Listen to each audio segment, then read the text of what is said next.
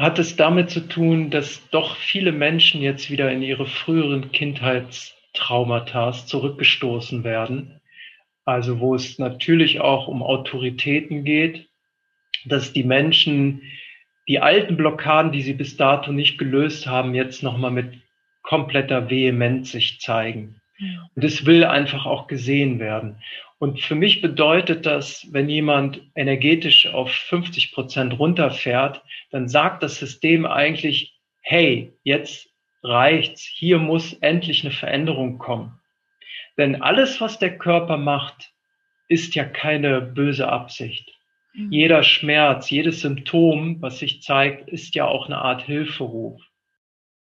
Liebe bedeutet für mich erstmal, die Dinge nicht zu bewerten. Und das heißt eben in dem Sinne die Menschen. Mhm. Liebe bedeutet, so in die Empathie zu kommen und ins Mitgefühl, dass du so offen sein kannst, dass du nicht gleich abwertest oder jemanden außen vor lässt.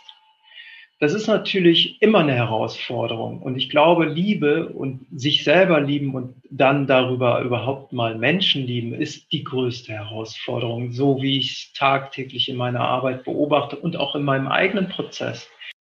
Denn die meisten Menschen lieben sich selber ja gar nicht. Und das ist ja der Punkt. Wir können daran natürlich gut erkennen, dass wenn wir andere nicht lieben, dass wir eigentlich irgendetwas in uns nicht lieben können, nicht willkommen ist.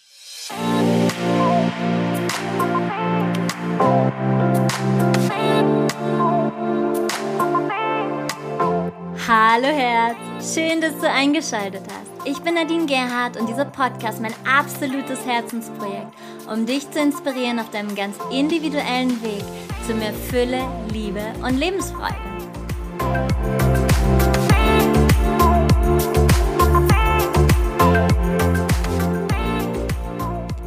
Happy Monday, my love. Hallo und herzlich willkommen, du wunderschöne Seele, zu einer neuen Folge von Heiter bis Sonic mit mir Nadine. Und heute zu Gast habe ich einen ganz eng verbundenen Freund und ganzheitlichen Körpertherapeut Ralf Schmitz aus Hamburg hier zu Gast. Und Ach, es war so ein tolles Interview. Es ist so ein tolles Interview, was du jetzt hören wirst. Wir haben erstmal eine Stunde zwanzig gebraucht, bis wirklich alles funktioniert hat. Erst wollte der Rechner nicht, dann wollte das iPad nicht, dann wollte das Mikro nicht, dann wollten zwei Mikros nicht, dann das Internet nicht. Also wir hatten unseren Spaß, also wir hatten wirklich unseren Spaß, auch wenn es nicht so ganz funktioniert hat. Ihr werdet es noch hören. Aber irgendwann ist es dann geflossen und wir haben uns ausgetauscht ausgetauscht oder ich habe Ralf natürlich ganz viele Löcher für euch in den Bauch gefragt, wie unsere Kindheit in unsere jetzige Welt hineinwirkt. Was sind die Unterschiede in der Behandlung von Frau und Mann? Und wir sprechen über verstorbene Seelen, wir sprechen über Aurachirurgie, wir sprechen über Verstrickung, über unsere Lebensenergie. Was bedeutet es zum Beispiel, ganzheitlicher Körpertherapeut zu sein? Wir sprechen darüber, was es für Ralf bedeutet, in der Liebe zu sein, was das letzte Jahr auf die Kinder oder was es für Auswirkungen gab auf die Kinder, wo wir jetzt ein Jahr lang viele von uns in Angst gelebt haben. Wir sprechen darüber, was der Job einzelner Organe ist, wie die Niere oder die Leber und was die Aufgabe der Seele ist. Bitte beachte, dass die Folge wieder in zwei Teile im Podcast aufgeteilt ist und ja, viel Freude dabei. Lieber Ralf, vielen, vielen Dank, dass du heute, zu, wir lachen ja jetzt schon, dass du heute zugesagt hast zu Hypersonic. Cut, das ist äh, Aufnahme Nummer 10, weil irgendwie immer irgendwas nicht wollte. Auf jeden Fall vielen, vielen Dank, dass du heute dabei bist. Dass wir schon, ich glaube, über eine Stunde das jetzt probieren. Und ähm, ja, Ralf, du bist äh, der Zauberer von Hamburg, sozusagen. Ähm, wir sind schon Jahre, jahrelang befreundet und du warst mit uns in der Sahara-Wüste auf einem Retreat und hast dort ja ganz viele Frankfurter vor allen Dingen, also natürlich alle behandelt, aber die Frankfurter waren so begeistert, dass sie gesagt haben, Ralf, du musst jetzt immer wieder nach Frankfurt kommen und das hast du vierteljährlich gemacht vor C-Punkt-Zeiten. Und ich würde sagen, du bist der bekannteste Körpertherapeut in Frankfurt, obwohl du gar nicht in Frankfurt wohnst, sondern in Hamburg. Und ich freue mich einfach, dass du heute mit dabei bist. Und ich glaube, es wird noch ein ganz spannendes Interview. Ja, ich freue mich auch, dass ich dabei sein darf. Vielen Dank für die Einladung. Hm, ja, lieber Ralf, für alle, die dich nicht kennen, magst du mal erzählen, was deine Berufung ist? Meine Berufung ist ursprünglich Physiotherapeut gewesen, aber tiefer liegend ist es immer das Arbeit mit Menschen und in die Heilung zu gehen mit Menschen. Und das hat mich auch immer weit so begleitet, dass ich früh angefangen habe, mich mit alternativen Heilmethoden auseinanderzusetzen so dass ich schon während der Ausbildung eigentlich angefangen habe, mich mit der Shiatsu-Therapie, der TCM-Geschichte, Akupressur, all das auseinanderzusetzen, aber auch dadurch, dass ich befreundet war mit einer Heilerin, die mich hier da sehr gefördert hat auf meinem Weg, ähm, dass ich diesen Kontakt hatte, wusste ich natürlich, dass es auch noch mehr gibt als das, was wir dann in der Physioausbildung lernen oder auch was die Akupressur betrifft, sondern dass ja alles immer eine Frage von Energie ist. Und bei ihr habe ich ja auch das Handauflegen mitbekommen. Also sie war eigentlich eine klassische Heilerin mit Handauflegen. Und das hatte mich auch schon immer fasziniert. Und ich wusste, dass ich da auch gewisse Gaben wohl hatte, wo sie mich eben drin unterstützt hat, um das zu fördern. Hm, wie schön. Und wie viele Jahre arbeitest du jetzt schon in dem Bereich? Weil, Ralf, du weißt, du siehst aus wie 35, dabei bist du das schon länger nicht mehr. ja, danke, danke. ähm, also die Ausbildung oder überhaupt mich mit dieser Energiearbeit beschäftigen, das mache ich schon seit über 25 Jahren. Und früher habe ich noch mit Kindern gearbeitet, hatte einen kurzen Auftritt in der Klinik, wo ich gearbeitet habe, aber dann wusste ich, muss mit Patienten in der Praxis arbeiten. Und das mache ich jetzt seit 2003. Mhm. Was sind so deine Erfahrungen jetzt in der Zeit gewesen? Was hat sich die letzten Jahre und vor allen Dingen jetzt im letzten Jahr verändert in deiner Arbeit? Also was sich immer mehr verändert hat in den letzten Jahren ist dass ich einen immer mehr energetischen Weg gegangen bin. Als Kinesiologe, was ich ja als Steckenpferd so für mich entdeckt habe, kannst du ja immer den ganzen Dingen auf, dem, auf die Spur gehen. Also du bist wie ein Detektiv, indem du den Körper fragst, wo sind die Ursachen? Und irgendwann ging es einfach nicht mehr nur über die Struktur. Und dann wusste ich, weil ich mich auch viel mit den Chakren und der Aura beschäftigt habe, dass ich da weitersuchen muss, um an die Probleme zu kommen. Ich habe dann verschiedene Ausbildungen ja auch kennengelernt, ähm, Aura-Chirurgie von verschiedenen Lehrern und ähm, auch Chakrenarbeit, ähm, Curandero-Arbeit, also schamanisches Arbeiten. Und so hat sich immer mehr ein Feld eröffnet, das ich dann versucht habe auch zu nutzen und auch zu bedienen im Interesse der Patienten oder Menschen. Hm. Und wenn du jetzt so zurückblickend äh, das letzte Jahr jetzt hast, im Gegenzug zu den anderen Jahren, ist dir, fällt dir da etwas besonders auf?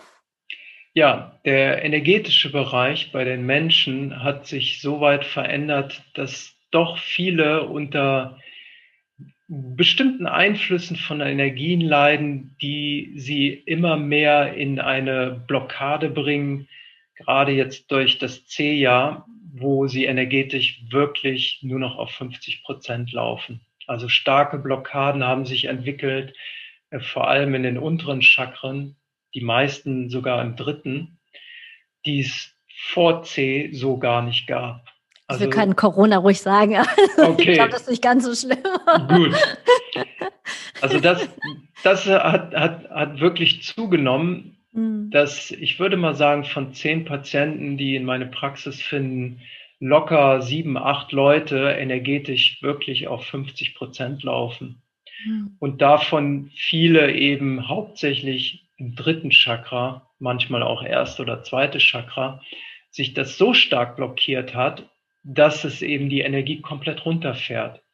Man kann natürlich eine Blockade in einem Chakra haben, das gab es ja immer schon, aber dass es diese Ausmaß genommen hat, dass die Leute nur noch 50 Prozent Energie zur Verfügung haben, das gab es davor nicht. Und das ist schon sehr auffällig. Woran liegt das? Hm, meines Erachtens hat es damit zu tun, dass doch viele Menschen jetzt wieder in ihre früheren Kindheitstraumata zurückgestoßen werden. Also wo es natürlich auch um Autoritäten geht, dass die Menschen die alten Blockaden, die sie bis dato nicht gelöst haben, jetzt nochmal mit kompletter Vehemenz sich zeigen. Und es will einfach auch gesehen werden. Und für mich bedeutet das, wenn jemand energetisch auf 50 Prozent runterfährt, dann sagt das System eigentlich, hey, jetzt reicht's, hier muss endlich eine Veränderung kommen. Denn alles, was der Körper macht, ist ja keine böse Absicht. Mhm. Jeder Schmerz, jedes Symptom, was sich zeigt, ist ja auch eine Art Hilferuf. Mhm. Auch immer eben ein Hinweis darauf, dass irgendwo die Energie nicht fließt, weil sie gehalten blockiert ist durch alte Erfahrungen. Und im Grunde genommen, das ist auch für mich eine Erfahrung, die ich immer wieder sehe. Die ersten drei Chakren erzählen unsere ersten 21 Lebensjahre mhm. im siebener Rhythmus. Ja, das erste Chakra von 0 bis 7, das zweite von 7 bis 14 und das dritte dann von 7 bis 21 plus minus. Ja, also da wird es jetzt keinen Klappenschlag geben im siebten Jahr und dann springt es aufs zweite Chakra. Mhm. Aber ähm, das Thema dahinter ist, alles wiederholt sich danach. Das heißt, wenn wir diese alten Geschichten aus diesen ersten 21 Lebensjahren nicht gelöst bekommen und die uns anschauen und in eine Art Heilung bringen, gibt es Wiederholungen im Außen. Mhm. Also wir stoßen immer an dieselben Themen. Wir suchen uns dieselben Partner, die im Grunde genommen einen Teil unserer Eltern widerspiegeln, mit denen wir Konflikte hatten oder wo wir uns abgelehnt gefühlt haben und so weiter. Hm. Ja, und das ist eben jetzt in einer Vehemenz, wie sie vorher nicht da war, weil diese Wichtigkeit dahinter, jetzt genau in dieser Zeit sich das anzuschauen, ist einfach unabdingbar. Denn wir sind alle in dieser veränderten Zeit, ja, ob wir in eine neue Welt streben oder in der alten bleiben wollen. Darum geht es doch. Und ich denke, viele wollen in eine neue Welt, in eine bessere Welt. Vielleicht gibt es irgendwann diese goldenen Zeiten für uns. Ich mhm. hoffe doch sehr. Aber da können wir nicht mit den alten Geschichten rein. Wir müssen aufräumen. Und darum geht's. Absolut. Was ist in deiner Arbeit momentan die größte Herausforderung? Ähm, Im Grunde genommen hatte ich bisher keine größten Herausforderungen, weil es ist ja so, wenn ich mit den Menschen arbeite, verbinde ich mich mit denen über die Seele und versuche das Ganze ganz intuitiv zu machen. Wenn wir überhaupt von Herausforderungen sprechen, dann sind das die ganz, ganz seltenen und wenigen Patienten, die zu mir finden, die wirklich in der alten Welt bleiben wollen. Hm. Und da ist auch schwer ein, Ran, ein Rankommen. Auch da werde ich mein Bestes geben und alles machen, um sie auf eine Art anzukurbeln, um ihnen die richtigen Impulse zu geben. Aber ich spüre natürlich sehr schnell, wo sie energetisch oder von ihrem Bewusstsein stehen. Und du kannst ein Pferd zur Tränke führen, aber trinken muss es selber. Oh yes, auf jeden Fall. Ja. Ganz klar. Gibt es Unterschiede in der Behandlung zwischen Frauen und Männern? ja, auf jeden Fall. In einer gewissen Art und Weise. Einfach von daher, dass die meisten Frauen empfänglicher sind für diese Arbeit, weil die meisten Frauen auch mehr in ihrem Gefühl noch sind als Männer. Aber ich erlebe auch immer mehr Männer, die sich öffnen, die auch ihre weibliche Seite kennenlernen wollen oder sie teilweise schon leben. Und da gibt es jetzt immer mehr Angleichung und das ist auch ganz mhm. schön. Hm, ja, spannend. Ja. Und wie ist das so mit, ähm, mit der ganzen Corona-Phase jetzt? Ist es da, gibt es dort Phänomene, ich weiß gar nicht, wie ich es sonst nennen soll, die dir besonders auffallen in dieser Zeit, die vorher auch noch nicht so da waren? Hm, also Phänomene, wie ich das am Anfang schon geschildert habe, dass die Blockaden heftiger sind mhm. als vorher, weil hier geht es um was. Und mhm. die Seele weiß, dass es um was geht. Mhm. Und diese Vehemenz dahinter, wie sich die Blockaden zeigen, mhm. das ist auf jeden Fall in dieser Art und Weise viel mehr und deutlicher, als das davor war. Mhm. Ja. Wie ist es denn so mit ähm, dem Thema, ähm, weil wir hatten vorhin kurz darüber gesprochen, das Thema mit den verstorbenen Seelen. Magst du dazu was sagen? Ja, gerne. Es ist so, dass doch ob es jetzt an mir liegt, weiß ich nicht. Kann ja auch sein. Es gibt ja das Resonanzgesetz. Aber es finden doch viele Patienten zu mir, die eine Seele mitbringen und es natürlich nicht wissen. Interessanterweise, wenn ich sie dann darauf anspreche, sagen dann einige, ja, doch, ähm, ja, ich habe noch Kontakt zu meinem Vater, der ja eigentlich schon zehn Jahre tot ist, oder zu meiner Tante, die schon fünf Jahre tot ist. Dann, wenn man sie darauf aufmerksam macht, dann ist es gar nicht so abwegig. Mhm. Nur hier ist es so, dass wenn verstorbene Seelen einen Lebenden begleiten, dann ist das eigentlich nicht Sinn der Sache. Es gehört nicht in die Natur des Wesens. Mhm. Die jenseitige Welt, wie wir sie uns vielleicht vorstellen durch andere Geschichten, ist ja eigentlich nicht viel anders als die diesseitige Welt. Denn in dem Moment, wo wir unseren Körper verlieren, bleibt alles gleich. Also unsere Wahrnehmung bleibt erstmal gleich, unsere Gefühle bleiben gleich, unsere Gedanken bleiben gleich. Nur eben, dass wir, wenn wir es realisieren, als Verstorbene ist es manchmal so, dass du es nämlich nicht tust, keinen festen Körper hast. Mhm. Vor allem dann, wenn Menschen plötzlich versterben bei Unfällen, kann es doch eine Zeit dauern, bis sie realisieren, dass sie gar keinen Körper mehr haben, hm. der in der 3D-Welt sich bewegt.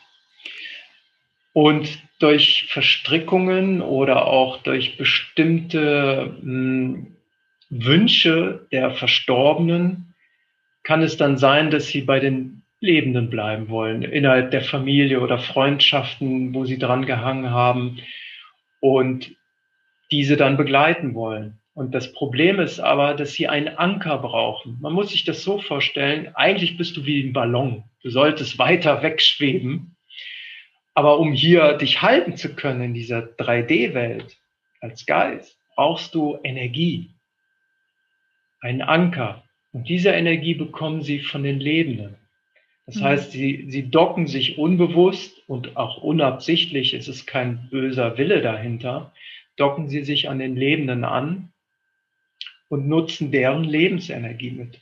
Ich erkläre das den Patienten immer so, stellt euch vor, die Tür ins Jenseits wird durch den Kontakt aufgestoßen und sie geht dann erstmal nicht mehr zu. Und eure Energie geht in die jenseitige Welt. Mhm. Und es ist so, man kann auch mit halb so viel Energie ein paar Jahre leben oder vielleicht sogar auch alt werden, aber das Niveau nimmt ab. Und der Körper wird auch irgendwann Symptome zeigen, dass er sagt, mir fehlt hier Lebensenergie. Mhm.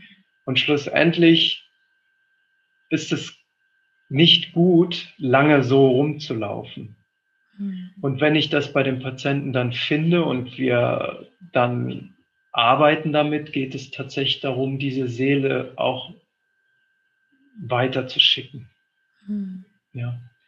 Und das mache ich dann mit dem Patienten zusammen, denn oft ist es wichtig, hier nochmal mit der Seele zu kommunizieren, dass es vielleicht auch um eine Art Vergebung oder ein Danke geht und dass der Seele auch klar kommuniziert wird, du kannst hier nicht bei mir bleiben.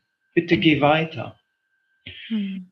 Und in der Regel funktioniert das ganz gut, mhm. dass sie dann auch weg sind. Mhm. Also, dass beide voneinander erstmal frei sind wir reden ja auch hier nur von der Verstrickungsebene, mhm. also der Ebene, wo es um Emotionen geht, aber nicht um die Liebe selbst erstmal. Mhm. Denn mhm. Liebe lässt frei und Liebe bindet sich ja nicht. Ja. Das ist der Unterschied. Ja. Und sind das alles eher ältere Seelen oder sind da auch Kinderseelen dabei? Wie ist das? Weil ich meine, hm, ich hatte vor ein paar Wochen eine Podcast-Episode, wo es darum ging, über Abgänge, ne, äh, Fehlgeburt und so weiter. Und im Endeffekt erlebt das so ziemlich jede Frau, jede zweite Frau. Und die meisten wissen es noch nicht mal. Und ja, und auch das sind ja auch Thematiken oder auch gerade wenn es ein bisschen weitergegangen ist, dass äh, dass äh, das Kind in dir schon ein bisschen gewachsen ist und dann mhm. eben geht, sind da ja natürlich auch Themen dahinter. Kannst du dazu was sagen? Also ich persönlich habe solche Erfahrungen noch nicht mit äh, Patienten oder Klienten gemacht.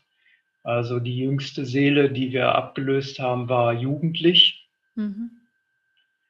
Ähm, woran das liegt, weiß ich nicht. Ob das einfach Zufall ist oder, oder ob vielleicht die jüngeren Seelen vielleicht doch flexibler sind und sich gar nicht so hier klammern wollen. Hm. Denn je älter wir werden, je mehr wir in dieser Matrix aufwachsen und uns an die Gewohnheiten klammern und heften und halten, je größer unser Erfahrungsschatz wird und je mehr sich die Emotionen ansammeln, desto mehr haben wir da unseren Klebstoff, der mhm. uns wieder an diese Welt bindet. Und mhm. junge Menschen, Kinder, ähm, die haben das noch gar nicht. Mhm. Und ich glaube, das ist ein Grund, warum da ja gar nicht so eine Häufigkeit ist, dass die hier kleben bleiben.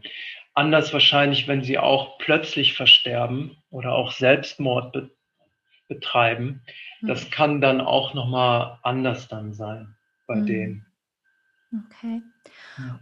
Und ähm, was ja immer ganz spannend ist, also weil äh, du behandelst ja dann hier bei mir zu Hause sozusagen. Das heißt, die deine Klienten, Klientinnen, die kommen immer raus und irgendwie kenne ich ja auch sehr, sehr viele davon. Und die, die das erste Mal zu dir kommen, die sagen, oh, der hat das erkannt und jenes und Vaterwunde und Mamawunde. Und ja, dann haben wir eine Nabelschnurabtrennung gemacht und er hat einfach nur meine Hände genommen und konnte dann genau das und das lesen und so weiter was passiert in deinem Hintergrund? Weil ich meine, es gibt ja sehr, sehr viele Körpertherapeuten, aber eben diese diese ganzheitliche Verbindung, diese wirklich, wo die Seele eben auch die Rolle spielt, das vermisse ich bei so, so vielen. Und du hast mhm. diese tiefe Intuition in dir. Also ich meine, klar, der Körper gibt dir die Antworten, aber ähm, es hat ja auch seinen Grund, warum bei dir das geöffnet wird. Ja, mhm. was steckt da dahinter? Also ich glaube erstmal die Bereitschaft von meiner Seite, mich so tief auf den Menschen einzulassen und ihn nicht als Patienten in dem Sinne zu betrachten, wie das vielleicht bei Ärzten oder anderen Kollegen ist, die sehr auf Abstand sind. Also bei mir gibt es den nicht. Jeder Mensch ist willkommen und ich betrachte die Seele und möchte auch die Verbindung zu dieser Seele haben.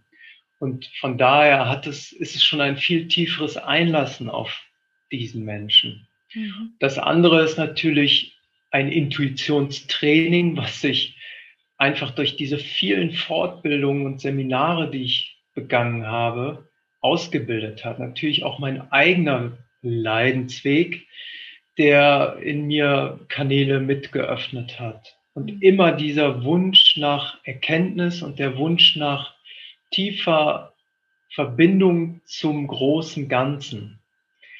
Und wie du ja weißt, habe ich ja auch bei dem Reinhard Stengel, beim Rainbow Man, dann meine Ausbildung gemacht, unter anderem also eine von vielen Ausbildungen, aber mhm. da war jetzt speziell das Fingerlesen sehr gut. Und ich benutze das ganz gerne als Einstieg in die Intuition und in die Verbindung. Denn wenn es für mich jetzt, also ich mache es nicht immer, aber manchmal kommt es dann ganz spontan, dass ich es sofort machen möchte, weil ich weiß, hier brauche ich einen Einstieg.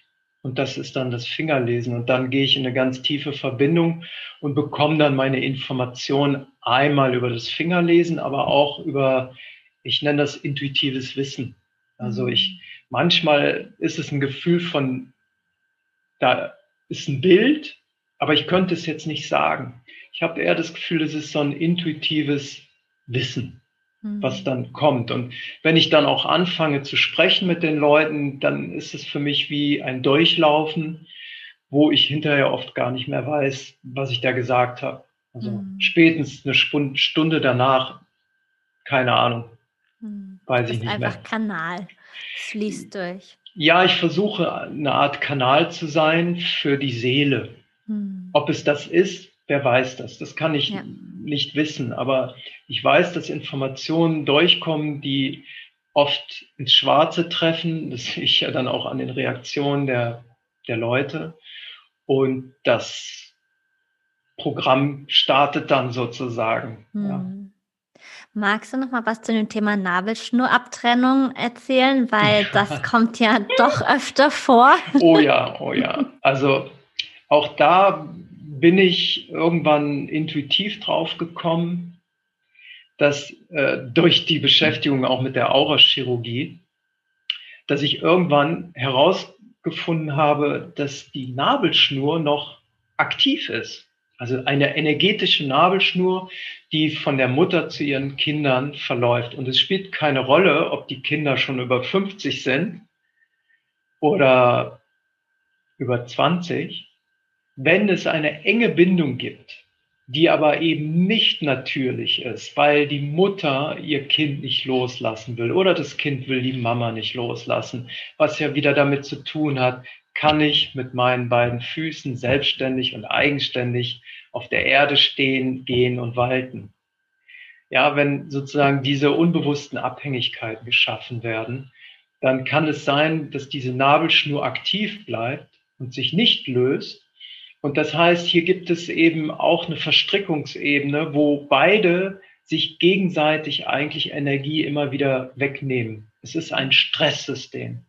Ja, ich, um es dem Patienten dann auch klar zu zeigen, ähm, mache ich mit denen den Muskeltest. Ja, dann ist da ein Muskel stark und dann sage ich so, jetzt denk mal an deine Mama. Stell dir vor, die steht links neben dir und dann teste ich und Muskel geht runter. Wow, Stress heißt es in dem Moment. Er denkt an seine Mutter und es kommt Stress. Und mhm. so sollte das eigentlich nicht sein. Das heißt jetzt nicht, dass deswegen gleich die Nabelschnur das Problem ist, weil dann gehe ich dann natürlich weiter in Kontakt mit dem Nabel. Denn es zeigt sich, also das ist jetzt nur meine Wahrnehmung und so wie ich damit arbeite und wie ich es gefunden habe, das muss nicht für alle stimmen. Mhm. Aber ich habe immer gefunden, wenn der Nabel ein Störfeld ist, im kinesiologischen Kontext ist alles, was im Störfeld ist, raubt dir irgendwo Energie, ja, und blockiert eben den Fluss der Energie. Und dass der Nabel, wenn er ein, ein Störfeld darstellt, dass eigentlich zu 99 Prozent die Nabelschnur noch aktiv ist. Hm. Ich, sinnbildlich stelle ich mir das immer so vor, als ist immer ein Zug am Nabel über die Nabelschnur. Mhm. Und das kann man dann trennen. Das mache ich dann mit dem Patienten zusammen. Also wir lösen das dann gemeinsam in der Sitzung auf. Und interessanterweise bekomme ich oft Rückmeldungen auch darüber, dass die Mütter sich sehr verändert haben. Also das, das ähm, interessanteste Beispiel war bei einem Patienten, der war so um die 30 und seine Mutter, die ich auch tatsächlich kenne und auch befreundet bin, auch eine spirituelle Frau, die aber nicht wusste, dass wir an dem Tag eine Sitzung hatten, um auch die Nabelschnur zu lösen. Die hatte ihm dann erzählt, sie war in, im Laden, also in ihrem Geschäft, und in dem Moment, wo wir die Nabelschnur getrennt haben, kriegte sie Krämpfe im Unterleib und sagte noch zu ihrem Mann, du, das fühlt sich an wie Wehen. Hm. Wow. und das ist für mich dann auch der klare Beweis, ja, weil hier kannst du ja nicht mehr von, von eingebildeter Übertragung oder so sprechen, weil mhm. sie ja nichts davon wusste. Das ist für mich der klare Beweis, hier passiert dann tatsächlich eine Lösung. Mhm. Ja. Also, ich meine, wir sind ja alle miteinander verbunden mit dem morphogenetischen Feld, was trotzdem immer noch viele überhaupt gar nicht so wahrnehmen können. Ja, es ist immer noch so dieses, ähm, es gibt so einen Satz von unter anderem Yogi Bhajan hat das immer wieder gesagt, recognize the other person is you. Und mhm. äh, da schreien alle, ja, ja, ja und ach und Liebe hier und Liebe da. Aber mhm. wenn es dann darum geht, jemanden zu lieben, der vielleicht nicht so nett zu dir ist oder der, ja. wir hatten es jetzt hier im Yoga-Lehrer-Teacher-Training, ne? Nazi, dürfen Nazis auf die Yogamatte? Bei mir im Yoga-Unterricht, bei mir auf jeden Fall, ja. Aber äh, da gab es ja diese Bewegung dann, Yoga gegen rechts und so weiter. Und dann ist immer für mich, okay, dann habt ihr aber das, was Patanjali euch weitergegeben hat, nicht so ganz verstanden, ohne es jetzt bewerten zu wollen. Aber was bedeutet denn wirklich Liebe? Und vielleicht magst du es auch mal für dich in deinen Worten sagen. Was bedeutet für dich Liebe? Liebe bedeutet für mich erstmal, die Dinge nicht zu bewerten. Und das heißt eben in dem Sinne die Menschen. Hm. Liebe bedeutet, so in die Empathie zu kommen und ins Mitgefühl, dass du so offen sein kannst, dass du nicht gleich abwertest oder jemanden außen vor lässt. Das ist natürlich immer eine Herausforderung. Und ich glaube, Liebe und sich selber lieben und dann darüber überhaupt mal Menschen lieben, ist die größte Herausforderung, so wie ich es tagtäglich in meiner Arbeit beobachte und auch in meinem eigenen Prozess. Ich habe auch durch Michael Rhodes, den ich ja sehr schätze als einen wichtigen spirituellen Lehrer, durch seine Seminare habe ich überhaupt das erste Mal das gespürt, mich zu lieben. Und weil das so kraftvoll und so intensiv und unglaublich toll war, bin ich dann auch dran geblieben und ähm, bin auch bis heute Michael dafür sehr dankbar, dass er mir da geholfen hat, das überhaupt mal zu erfahren. Denn die meisten Menschen lieben sich selber ja gar nicht. Und das ist ja der Punkt. Wir können daran natürlich gut erkennen, dass wenn wir andere nicht lieben, dass wir eigentlich irgendetwas in uns nicht lieben können, nicht willkommen ist. Und wir haben nun mal alle unsere Schattenseiten. Wir sind nicht perfekt gut. Wir sind nicht perfekt böse. Wir sind in nichts, in keiner Richtung perfekt. Und genau das gilt es an, erstmal überhaupt anzunehmen. Mhm. Liebe ist ja die, die Kraft der Harmonie. Michael erklärt das ja immer mit der Strukturenergie und der Chaosenergie, dass die zwei vorherrschenden Energien im Universum und überall sind. Und erst wenn diese beiden Energien in den Ausgleich kommen, entsteht die dritte Energie und das ist die Harmonie. Mhm. Das ist dann eine völlig neue Energie. Mhm. Das heißt, darin löst sich Struktur und Chaos auf und bildet etwas ganz Neues. Und so betrachte ich das immer wieder. In mir selber gibt es eben Chaos und Strukturenergie, die immer auf und ab gehen, aber der Versuch ist wirklich beide in die Mitte zu führen, in den Ausgleich, in die Harmonie, in die neue Kraft.